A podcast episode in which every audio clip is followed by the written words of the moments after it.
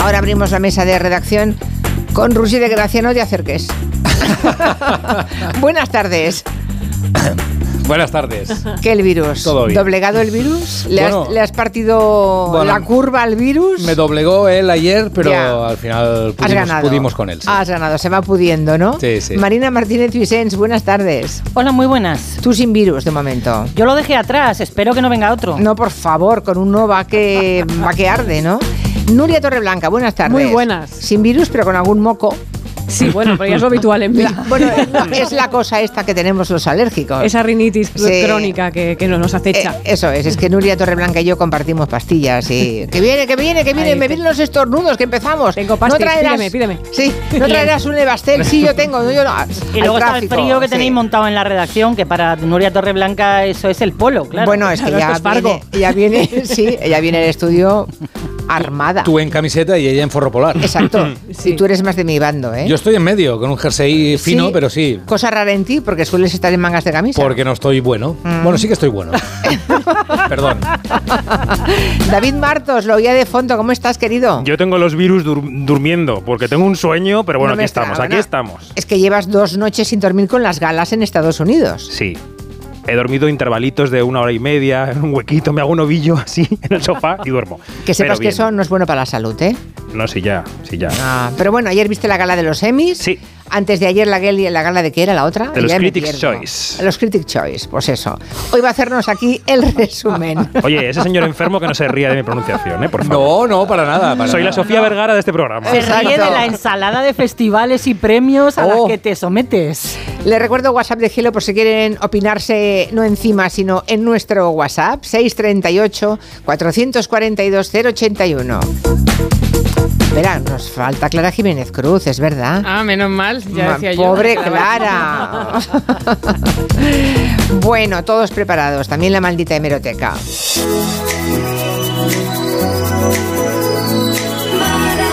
La canción se llama Murder on the Dance Floor. It's murder on the dance floor. But you better not kill the groove, DJ.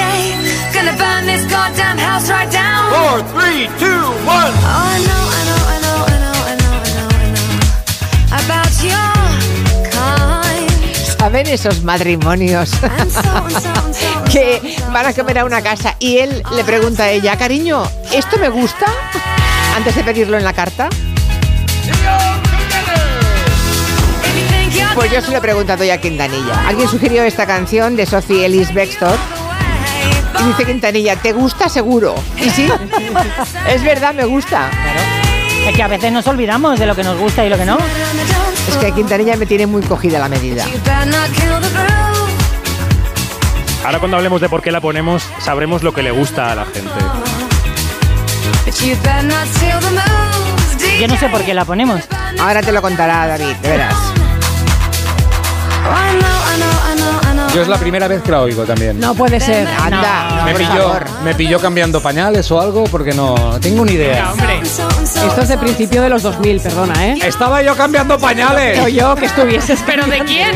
Seis años cambiando pañales. Mira, estuvo. déjame en paz. Los tuyos. If you think you're getting away, I will prove you wrong. I'll take you all the way. Stay another song. I'll blow you all away. Hey. It's murder on the dance floor. But you better not. Ponemos esta gran canción porque yo, que yo sí conocía, lo que no sabía era el nombre. Porque de repente la generación Z ha redescubierto este temazo que tiene mm, 23 años, ahí es nada, y está ahora en lo alto de las listas de éxito. ¿Por qué, David? ¿Dónde la han puesto esta canción? Esta canción la utiliza la directora de cine Emerald Fennell en una película que se llama Saltburn, Saltburn, que está en Amazon Prime Video, que la han estrenado directamente ahí. Y la canción se ha hecho muy famosa porque en esta película que- habla sobre la relación clásica entre un chico pobre y un chico rico, el chico pobre llega a la casa del rico y empieza a, a- a escalar posiciones y se hace con, las, con la vida del rico, ¿no? Eso lo hemos visto muchas veces.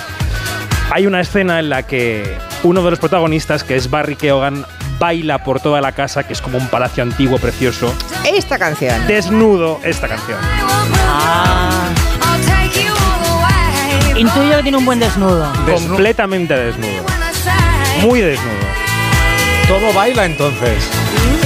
De espaldas a cámara. A ver, es irlandés, no, No, sé no, si bailará espaldas. como los irlandeses. Es. De espaldas y de frente. recordad, recordad que en los Globos de Oro, aquel chiste de mal gusto que le hizo el presentador de Ah, sí, los penes, ¿Y ¿no? tu pene dónde se pene. sienta? Ay, Sí, verdad. señor. Qué risa, oye, Ay, qué risa. Me estoy partiendo aún.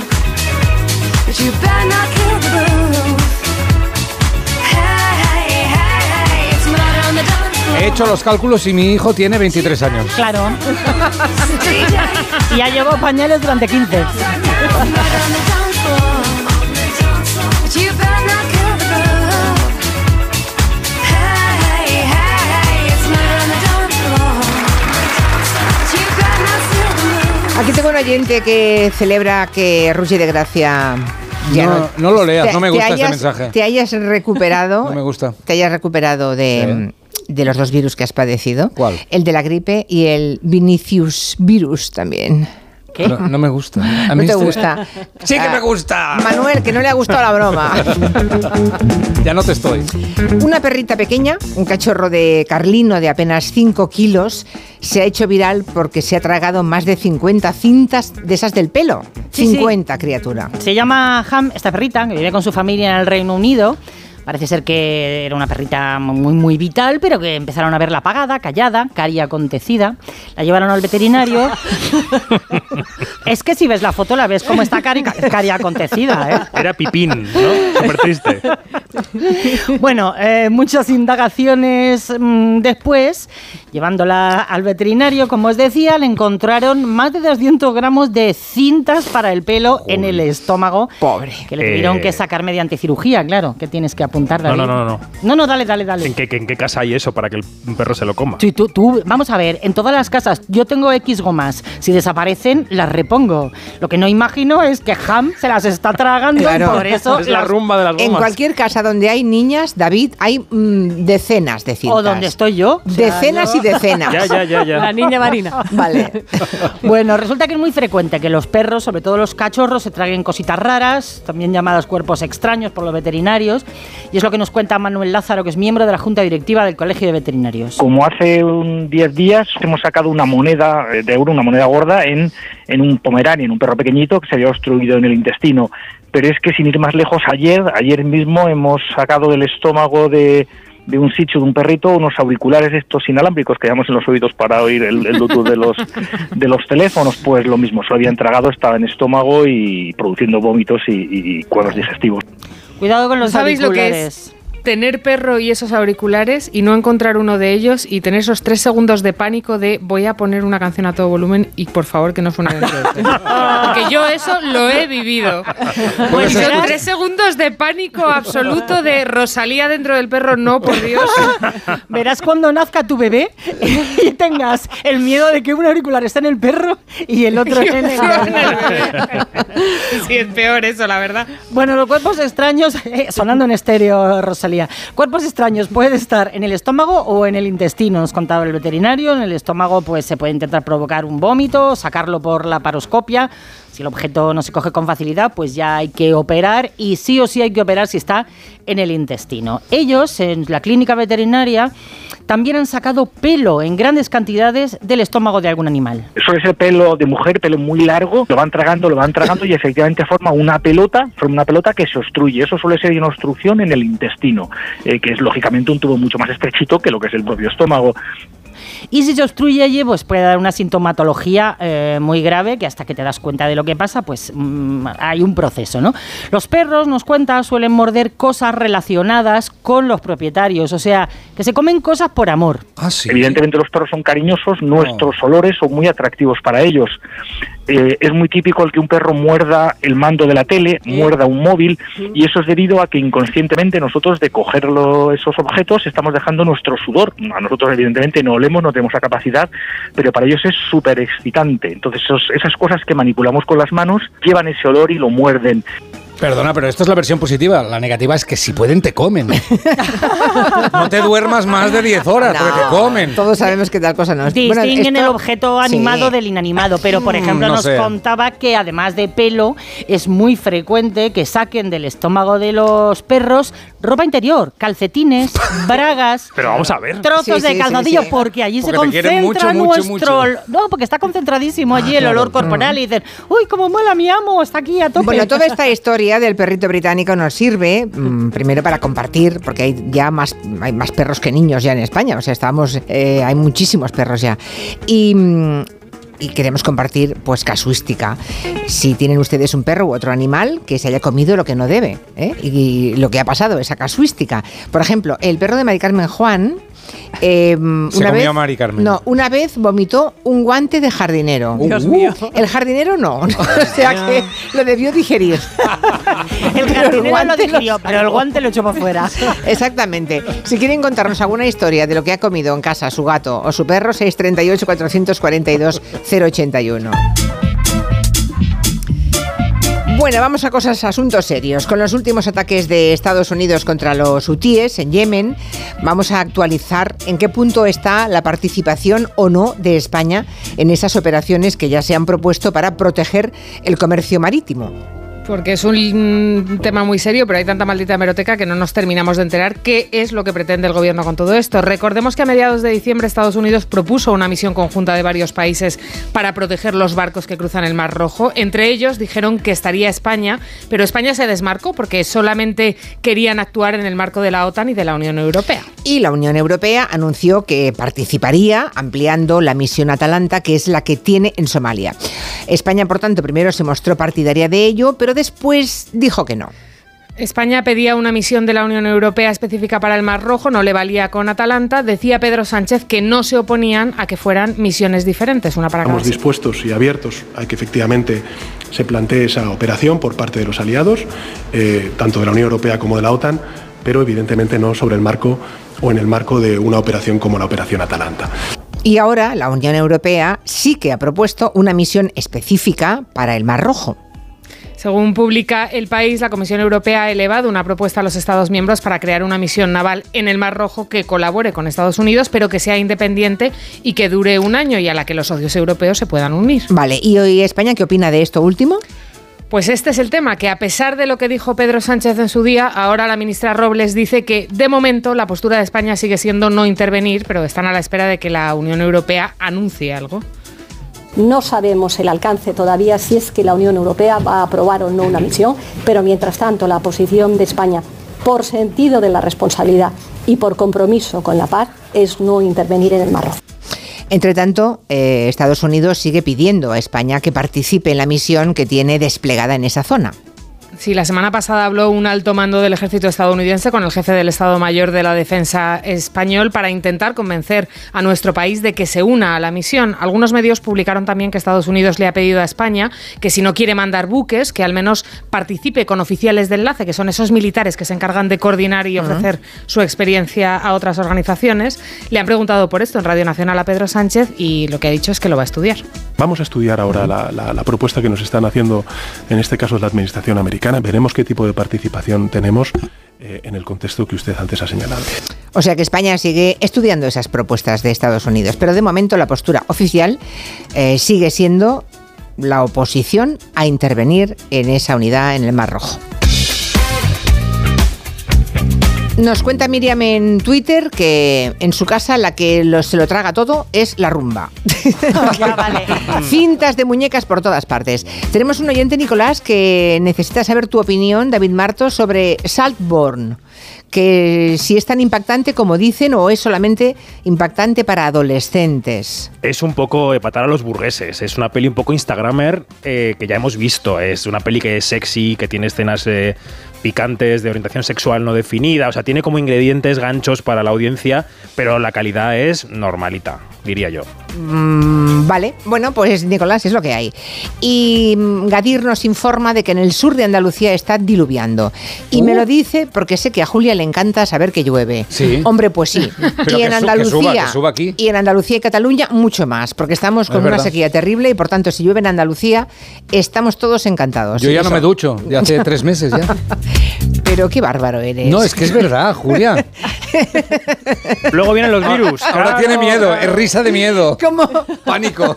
Perdona, los No quiere virus. que me acerque. Los virus huirían de algo, Abrázame, Julia. de algo así. Hay una pareja española que ha visitado todos los países del mundo. Esto es muy bestia porque son 195 países. No crean que lo han hecho en 5 minutos, ¿eh? lo han hecho en 50 años. Pero desde luego es un récord. Todos los países reconocidos por la ONU han sido visitado por esta, Sí. visitados por esta pareja. Sí, sí, una pareja de catalanes, se llaman Maite Galindo y Enric Moreno, y empezaron viajando con sus hijos, primero sus hijos pequeños, luego cuando ya fueron creciendo, él ellos siguieron viajando solos, y cuando llevaban 140 dijeron, va, ¿qué hacemos? ¿Los hacemos todos?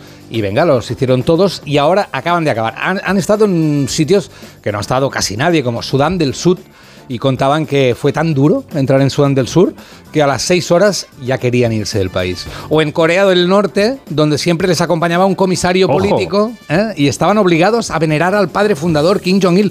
Delante de cada estatua y de cada póster tenían que postrarse. Ya. ¿eh?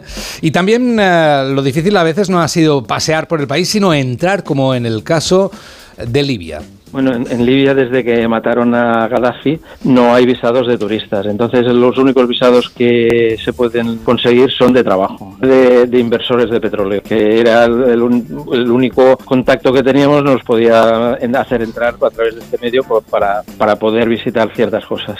Hola, vengo a invertir en petróleo eh, y entro a Libia. ¿Y tú, eh, dónde vas, papá? Me voy a Libia, me voy a Sudán del Sur. Bueno, unas historias, ¿no? Esta, esta pareja. Los hijos estarán sufriendo por los padres. Flipando. Suele ser al revés siempre, pero en este caso, ¿pero dónde vais ahora? Llama Claro. cuando llegues. Ya, Llama ya. cuando llegues, por Sí, desde favor. Libia. Desde Libia. Eh, han viajado en furgoneta, en aviones, en trenes. eh, para ahorrar han comido latas de atún en parques, han dormido en la calle, eh, han vivido tifones, huracanes, terremotos.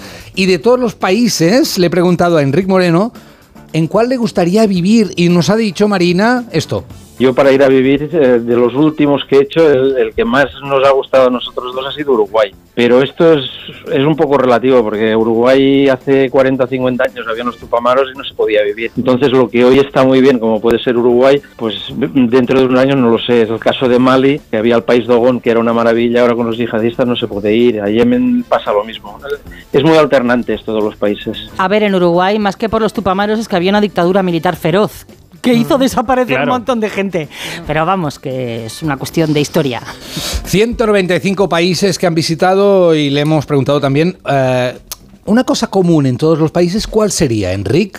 Hay muy buena gente en todos los sitios. Siempre que hemos tenido un problema gordo, porque problemas gordos ha habido en tantos, tantos años, siempre ha aparecido la persona del país que te podía ayudar o echar una mano. Tuvimos un problema de visados bastante grave en Uzbekistán y nos encontramos a un español que estaba negociando allí con algodón y nos sacó del problema. Siempre hay un español negociando algo en Sí, algún sitio. eh, No, deberían haber dicho que era un gallego, porque seguro que era gallego. Hay que concretar más. ¿Qué tipo Pero de español? Gallego, en este, seguramente. En este caso era en español, pero es verdad que destacaba que hay buena gente en todos los países y se puede viajar porque hay buena gente. Y el Tenía- próximo viaje, Sí. atención, porque ya han hecho 100 ¿Que van a empezar otra vez? No. ¿La rueda? Pero ¿sabes dónde no han estado No, nunca? nunca. En Mallorca. No. ¿Qué? Van a ir con el inserso a Mallorca. Me flipa. Te lo juro. Desde Y seguro que en Benidorm tampoco han estado, ¿eh? Ay. Tampoco. Y viven en Manresa y dice que es el sitio más frío del mundo. Tenía razón, sí. tenía, tenía razón Mariano Rajoy, ¿eh? los catalanes hacen cosas, ¿eh? Sí, sí, sí. Y Jolín. lejos. Y lejos. 195 países, madre mía. En Onda Cero, Julia en la Onda, Julia Otero. Te lo digo o te lo cuento. Te lo digo. Encima de que traigo a mi hijo, le subes el precio del seguro. Te lo cuento. Yo me lo llevo a la mutua. Vente a la mutua con cualquiera de tus seguros. Te bajamos su precio, sea cual sea. Llama al 91 555 5555. 91 555 5555. Te lo digo o te lo cuento. Vente a la mutua. Condiciones en mutua.es. Más que 60 consigue un sexy 60% de descuento en tus nuevas gafas. Infórmate en soloptical.com. Soloptical, solo grandes ópticas. ¿Cansado? Revital. Tomando Revital por las mañanas recuperas tu energía, porque Revital contiene ginseng para cargarte las pilas y vitamina C para reducir el cansancio. Revital, de Pharma OTC. Arranca una nueva edición de los premios Ponle Freno para reconocer las mejores iniciativas que hayan contribuido a promover la seguridad vial en nuestro país.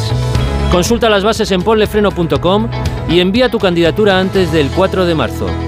Ponle Freno y Fundación AXA Unidos por la Seguridad Vial. cuarta planta. Mira, cariño, una placa de Securitas Direct. El vecino de enfrente también se ha puesto alarma. Ya, desde que robaron en el sexto, se la están poniendo todos en el bloque. ¿Qué hacemos? ¿Nos ponemos una? Yo me quedo más tranquilo si lo hacemos. Vale, esta misma tarde les llamo. Protege tu hogar frente a robos y ocupaciones con la alarma de Securitas Direct. Llama ahora al 900-272-272. En Lowy somos más cañeros que nunca, porque te traemos nuestra mejor ofertaza. Fibra y móvil 5G por solo 29,95, precio definitivo. Si quieres ahorrar, corre a lowy.es o llama al 1456. Ya está aquí Blancolor, con tejidos y diseños de calidad para tu casa. Ahora con hasta un 50% de descuento en una selección de ropa de cama, baño, mesa, alfombras, cortinas, muebles de dormitorio, descanso y mucho más. Blancolor, el momento de vestir tu casa. Solo hasta el 29 de febrero, en tienda web y app del corte inglés. ¿Tienes miedo al dentista? ¿Sufres con tu boca? En Dental Corbella somos líderes en implantología dental. Tus dientes fijos en una sola sesión, incluso en casos de poco hueso. Además, no te enterarás de nada por la sedación monitorizada. Cinco clínicas en Madrid. Pide cita gratuita en dentalcorbella.com y en el 91 111 75 75. La avería del coche, la universidad de Ana. No sé cómo voy a llegar a fin de mes. Tranquilo. Si alquilas tu piso con alquiler seguro, puedes solicitar el adelanto de hasta tres años de renta para hacer frente a imprevistos económicos o nuevos proyectos. Infórmate en alquilerseguro.es o en el 910-775-775. Alquiler Seguro, la revolución del alquiler. Atención, en Factory Colchón adelantamos las rebajas. Colchón viscoelástico más canapé de madera 249 euros. Factory Colchón, la marca blanca de los colchones. Encuentra tu tienda más cercana en factorycolchón.es. La función va a comenzar. Prepárense para una velada de risa, emoción y puro teatro. Burro. Soy Carlos Hipólito y les invito a un viaje inolvidable a lomos de un asno milenario.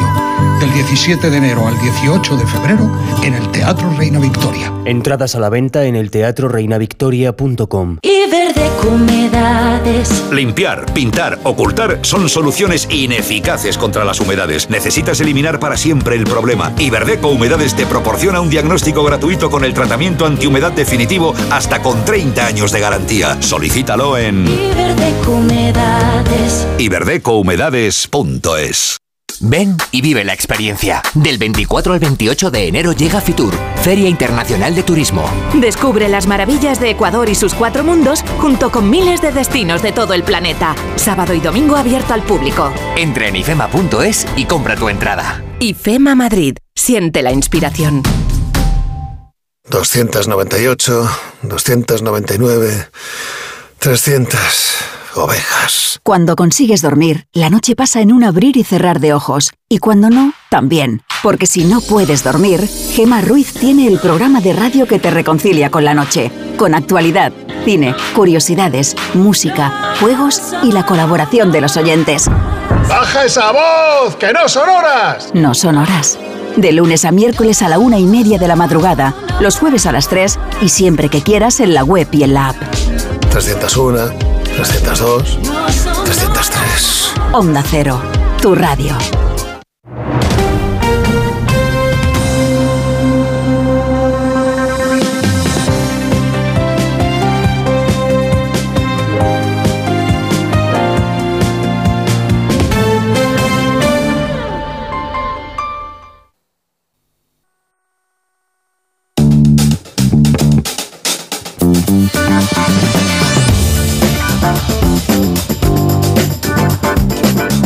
Nosotros tenemos una perrita, una cocker, que como todos los cocker tiende a comerse todo lo que pilla por el suelo, en casa, en la calle, donde le llega al alcance. Y este verano pues nos dio un susto porque empezó a estar mal unos días, no comía bien, vomitaba y demás, y ya un día por la noche nos la encontramos con la tripa hiper hinchada, había vomitado por todas partes, la llevamos de urgencia al veterinario. La operaron porque efectivamente tenía eh, algo eh, atascado en el píloro, que resultó ser un corcho de una botella de vino Oh. entero, íntegro.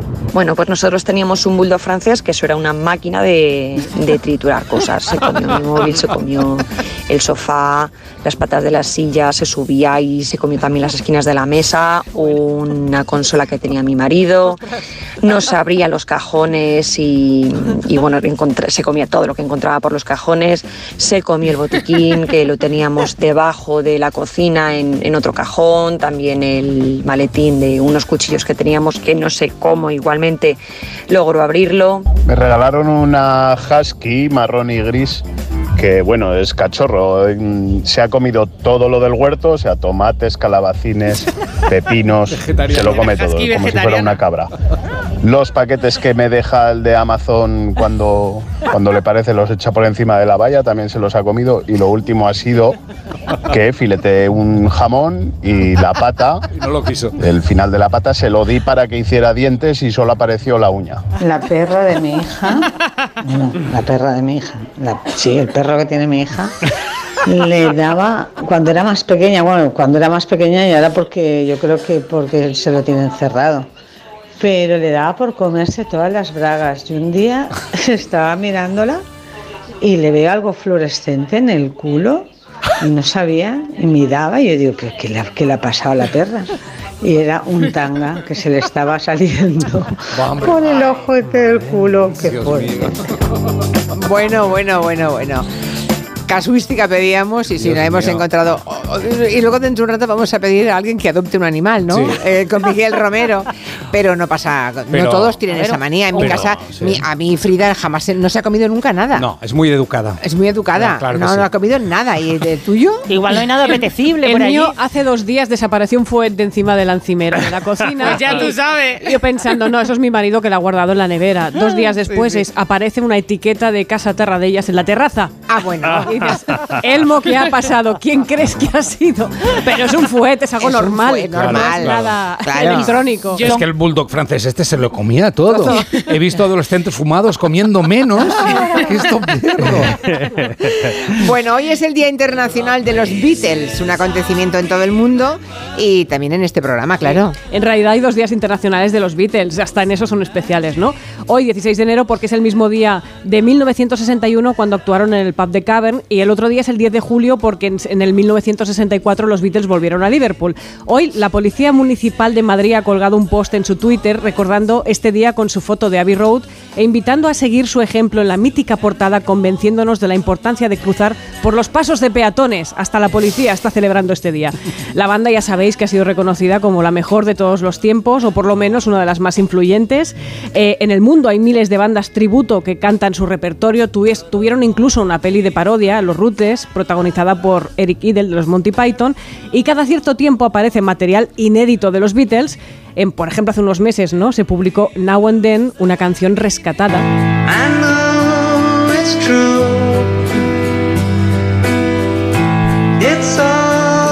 de la que ya hicimos bastante debate aquí Sí, en sí, su sí. momento. Muchos de nosotros también nos emocionamos con esa serie Get Back que dirigió Peter Jackson, recopilando horas de grabación en estudio dando forma a Abbey Road y allí vimos escenas que eran auténtica magia, como el momento en el que Paul McCartney creó Get Back.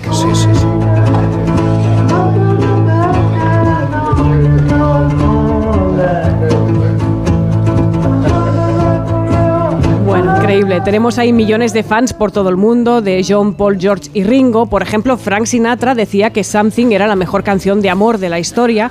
Kino era un Beatlemaníaco y metía a los Beatles siempre que podía en alguna de las tiras de Mafalda. Es verdad. Apuntes como estos aparecen en Eso no estaba en mi libro de los Beatles de Francisco Castro, que es escritor y músico, y a él le hemos preguntado cómo es posible que después de tantos años nos sigan gustando tanto los Beatles. Los Beatles son la primera gran historia de amor en la cultura occidental a nivel de masas. En Estados Unidos ocurrió con Elvis y en todo el mundo ocurrió con aquellos cuatro chavales que sobre todo, además de talentosos, representaban la juventud y la exuberancia. Eso unido a una calidad musical innegable, pues hace que sigan fascinándonos a través de las generaciones y tiene mucho que ver esas personalidades absolutamente desbordantes que hacen que sobre todo los queramos. Los Beatles fascinan porque nos encanta quererlos. Y no sé si queda algo por conocer de los Beatles, si hay material rescatable y quién lo tiene. Esto nos cuenta Francisco. Quien sabe todo lo que hay que saber y que nos ha contado, pues son los dos supervivientes, lógicamente Paul McCartney y Ringo Starr, que celosamente no dejaban que nadie estuviese en los estudios de grabación mientras trabajaban. Eso se rompió cuando John Lennon impuso, para incomodidad de los otros tres y de todo el equipo técnico, a Yoko Ono en el estudio. Pero lo que allí ocurría, o todo lo que ocurrió en Hamburgo antes de ser famosos, todos aquellos años enloquecidos en los barrios más lúgubres de la ciudad alemana, eso probablemente no está contado. No está contado lo que sucedía en las giras. Quedan muchísimas cosas sin duda por, por saber y estoy convencido de que tanto Ringo como sobre todo McCartney se van a encargar muy conscientemente de que muchas cosas no se sepan. Mm, hay que mantener la leyenda. Bueno, el fanatismo Beatle es un fenómeno transversal. Hasta los animales, por ejemplo los loros, son fans de los Beatles.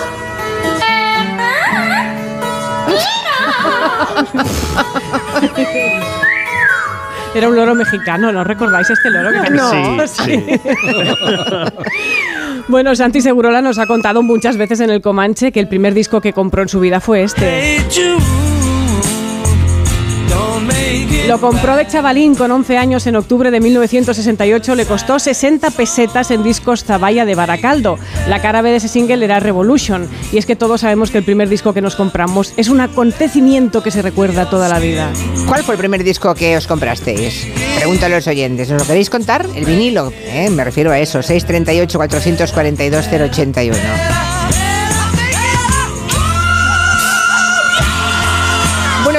unos semi. Cuéntanos, David Martos, porque esta madrugada con meses de retraso, porque como había aquella huelga de actores y guionistas, ha tenido que retrasarse por poco ya, se junta con los Oscar. Se ha celebrado esta gala, es la número 75 de los premios Emmy, son los más importantes de la televisión en Estados Unidos, que han homenajeado a, a series americanas míticas. Sí. ¿La gala qué tal estuvo? Pues bien, bien, bien. Para sobreponerme al sueño me cogió por las solapas la gala porque, por ejemplo, había estrellones en ese escenario. Estrellones de 90 años de edad como Carol Burnett Oh. o como Joan Collins, que aparecieron allí a entregar premios. edad y claro, tienen? 90, 90. 90 años. 90 cada una. Sí, sí. Sí, sí. Y están bien, ¿eh? Y están fantásticas. No las he visto, voy a mirarlas. En los semi han reunido eh, para celebrar el 75 aniversario de la gala a buena parte del reparto, por ejemplo, de Cheers, y reprodujeron el bar de la serie, a buena parte de Anatomía de Grey, a la psiquiatra y al sobrino de los Soprano. Eh, y han reproducido ese baile en ese baño mítico, baño unisex, que nos sorprendió mucho cuando lo vimos en España, con el reparto de Ali McBeal, con Calista Flockhart a la cabeza.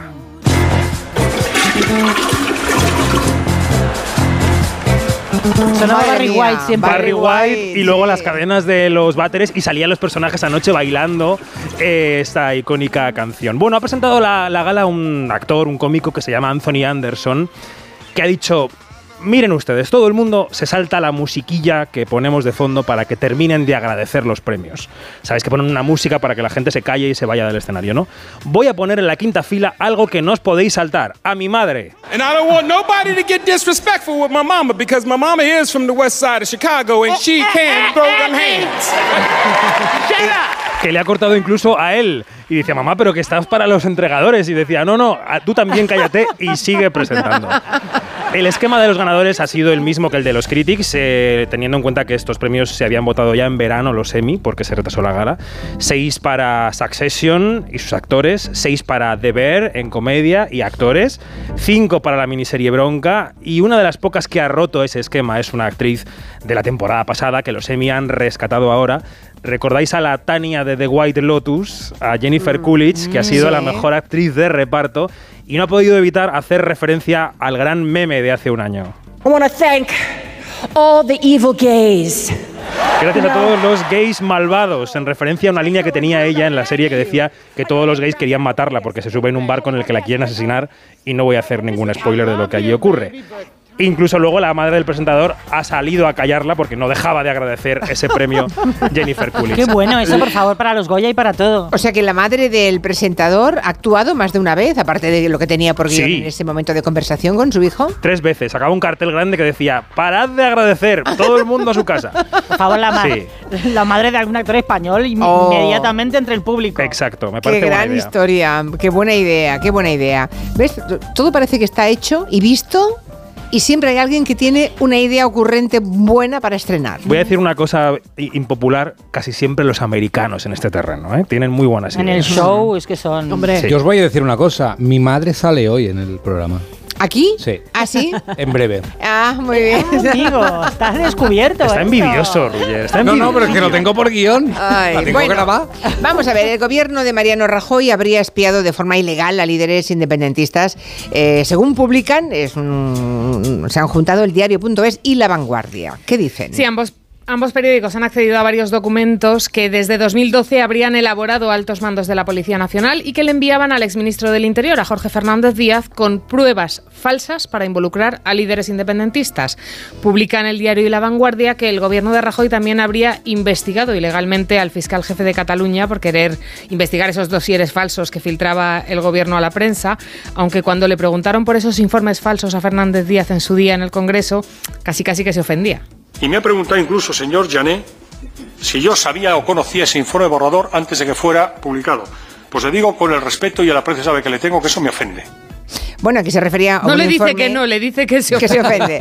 Aquí se refería a un informe que calificaron luego de borrador, pero que aseguraba que tanto Artur Mas como Jordi Pujol tenían cuentas en Suiza con las que habría ah, contribuido la corrupción de Convergencia y Unión. Entonces, una cosa era verdad, pero lo otro no. Un informe falso que acabó publicando, se acabó publicando a toda página en el mundo. Sí, unos informes que los escoltas del expresidente le hacían llegar en sobres blancos a Moncloa con esos dosieres. En 2016 empezamos a conocer que Fernández Díaz se había reunido con el entonces presidente de la Oficina Antifraude, al que apuntaban como uno de los que emite esos informes, de los que hace esos informes falsos. Esto siempre lo ha negado el exministro del Interior y cuando le preguntaron a Mariano Rajoy, siendo presidente del gobierno por ello en más de uno, decía que él se había enterado el día de antes, que no tenía Yo me he enterado ayer a la tarde de que se había producido esa reunión y tampoco sabía quién era el jefe de la oficina antifraude ni sabía que existía ese cargo. O sea que Rajoy se enteró por la prensa y dijo también que cuando le preguntó a Fernández Díaz por esas reuniones, le dijo que eran normales. Y cuando Alberto Núñez Feijóo asumió la presidencia del PP, también le preguntaron si alguna vez habló con Rajoy de esas investigaciones y Feijóo dijo que Rajoy no tenía ni idea de operaciones ilegales. Yo estoy convencido que Rajoy no sabía nada de cualquier operación que fuese ilegal. Rajoy no sabía nada, pero según lo que se ha publicado, le hacían llegar los informes falsos a través de sus escoltas. Bueno.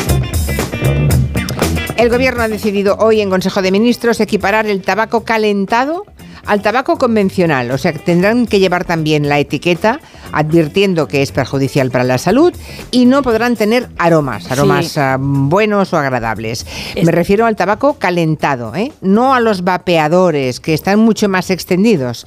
Hay mm, asociaciones antitabaco que creen que hay que ir más allá, ¿no? Exacto. eh, los vapea- lo- el vapeo es lo que hace prácticamente toda la adolescencia y la juventud y lo más extendido, ¿no?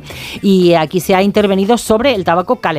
Raquel Fernández es la presidenta de nofumadores.org y cree que quedan pendientes cambios fundamentales. prohibir, por ejemplo, los sabores en cigarrillos electrónicos, no solo en tabaco calentado, de poner estas advertencias sobre la peligrosidad del producto, también en vapeadores, queda pendiente para que la nueva ministra Mónica García lo haga a la vez que hace esa modificación legislativa que todos estamos esperando de la ley del tabaco.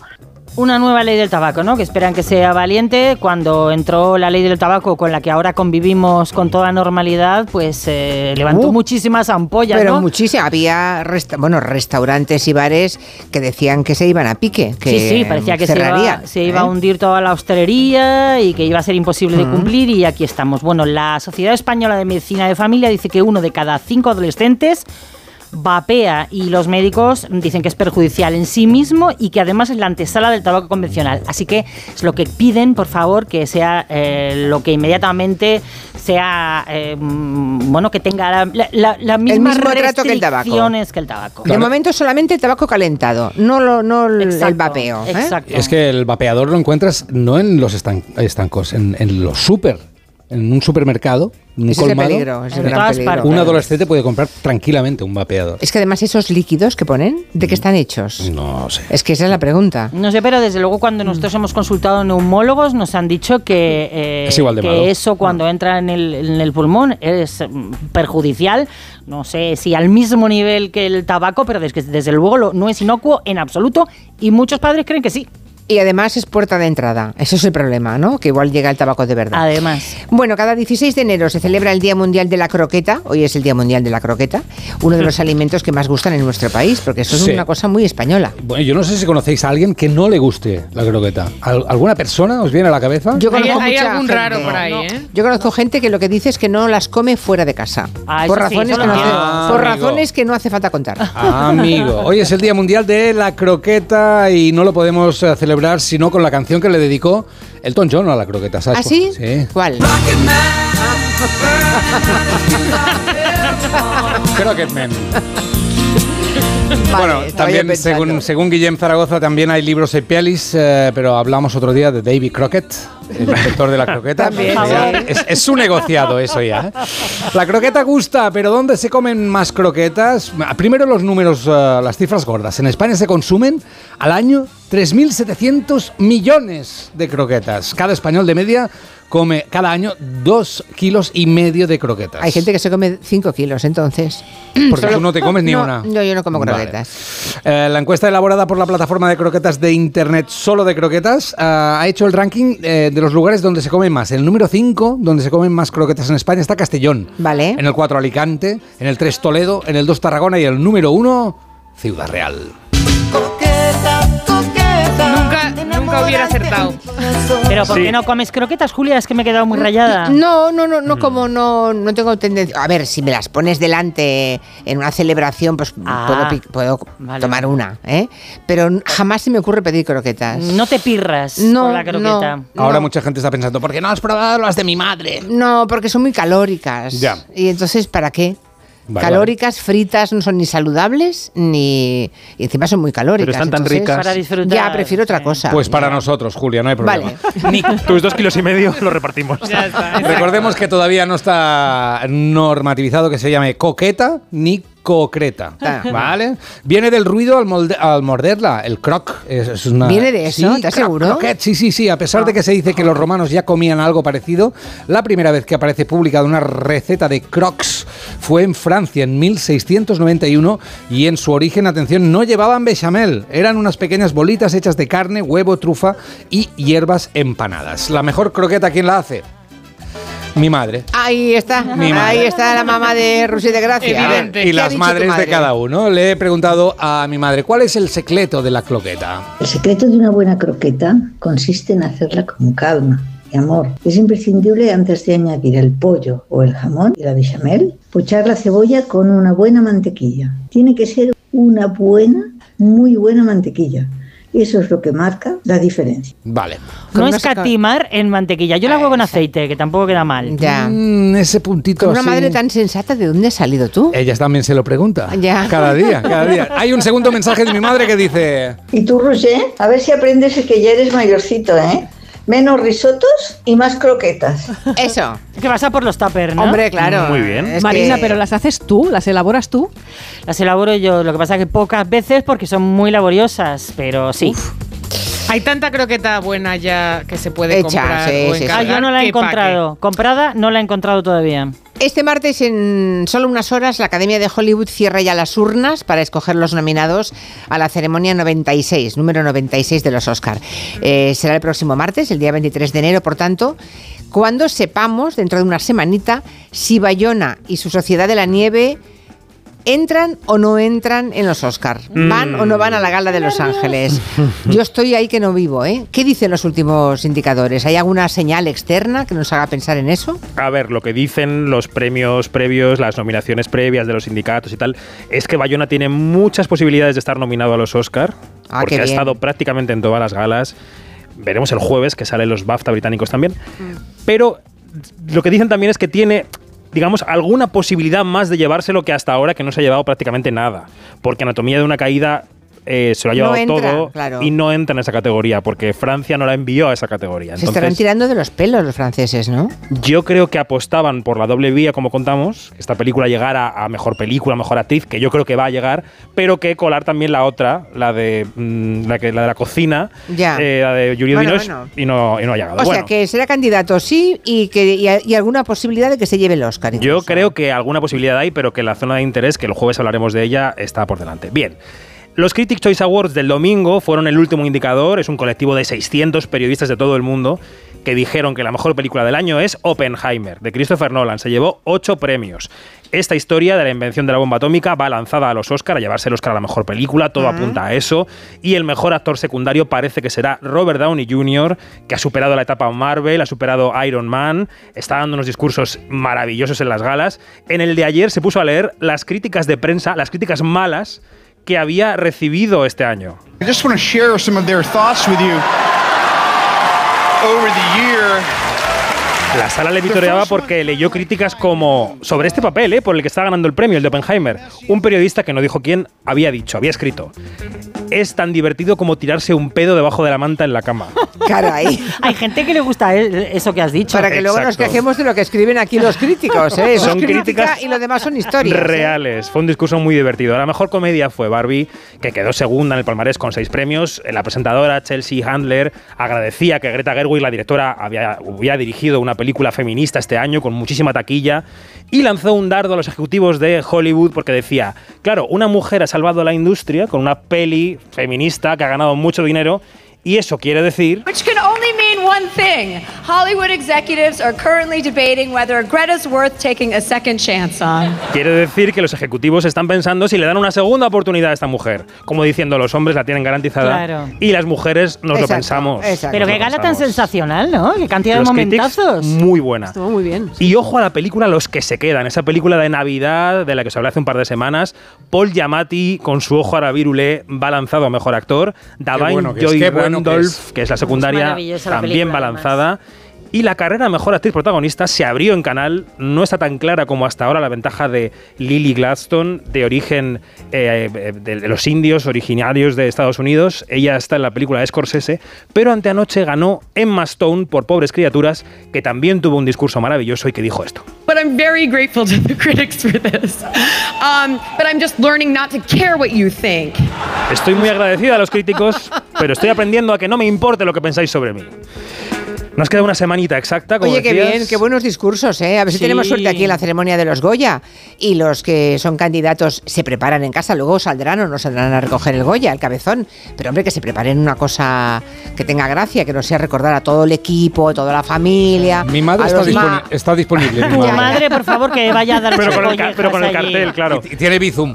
Mira, a los Goya les pasa una cosa, nunca damos buenos discursos, jamás no ha Nunca. ocurrido. Es Alguna cosa, Candela Peña, por ejemplo, recordamos, ¿no? Que dio un discurso apoteósico. Antonio Bandera, me gustó. Pero eh, la audiencia es súper fiel. Aquí los Goya se siguen como una religión en España. Es Por cierto, increíble. estoy viendo ahora mismo, están pasando imágenes de Oh, los mira Emmy, qué guapo es este. Y acabo de ver a la protagonista, ¿cómo se llamaba la hija de Succession?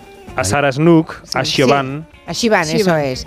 Está muy cambiada esta chica, ¿no? Pelo largo. Vestido rojo. Está rara, está no, casi mm, cuesta reconocerla. Ella dijo en su discurso de anoche de los Emmy que le había sido fácil interpretar al personaje en esta última temporada de Succession porque estaba embarazada y las hormonas le habían hecho mejor, eh, digamos, eh, asumir el personaje.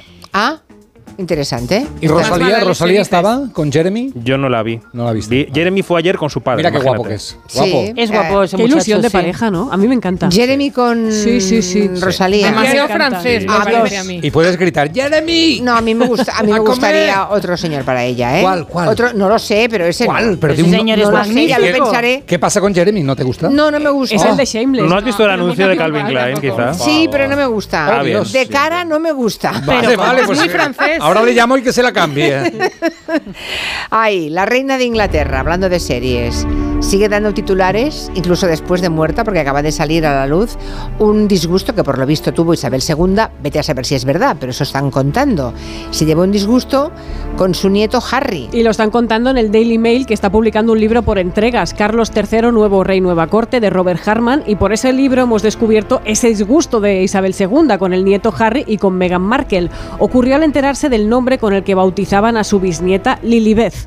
Cualquier abuela normal de este mundo pues se alegraría de este Claro. homenaje familiar. Pero O sea, es que no le gustó que se a llamara Isabel II no era cualquier abuela normal de este mundo, porque dijo, ¿cómo que Lilibet? Que ese, ese es el nombre con el que la llamaban a ella cuando era pequeña. Su padre eh, pues la llamaba así, Jorge VI, y no le hizo ninguna gracia. Eh, incluso en Zarzuela. En Zarzuela aquí la llamaban la tía Lilibet. Era solo por gente muy, muy cercana a la reina y Zarzuela era muy cercana a la reina, por lo visto. Yo creo que le tienen un poco de manía a Enrique, ¿no?